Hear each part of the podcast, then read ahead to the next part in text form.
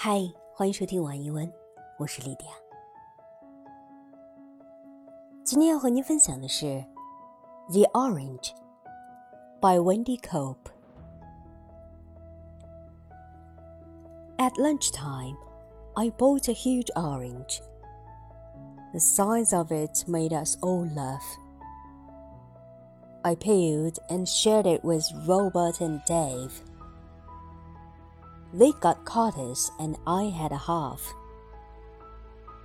And that orange, it made me so happy. As ordinary things often do.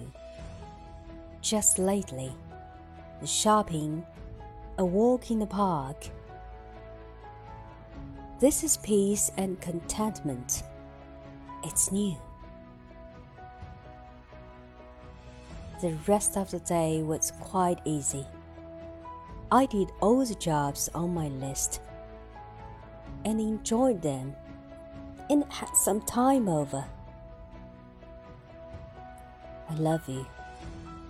I'm glad I exist.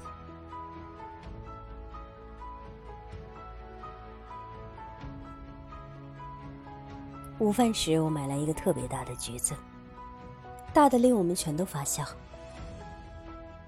我剥了皮，跟罗伯特和戴维分着吃。他俩各吃了四分之一，我吃了一半。那个橘子真是让我开心，就像最近，我时常开心于那些平凡的事情：购物，在公园散步。这便是平静和满足，但很新鲜。那天剩下的时光都很惬意。我做完了清单上所有的活，享受那一切，并打发时间。我爱你，我很开心，我活着。祝你晚安。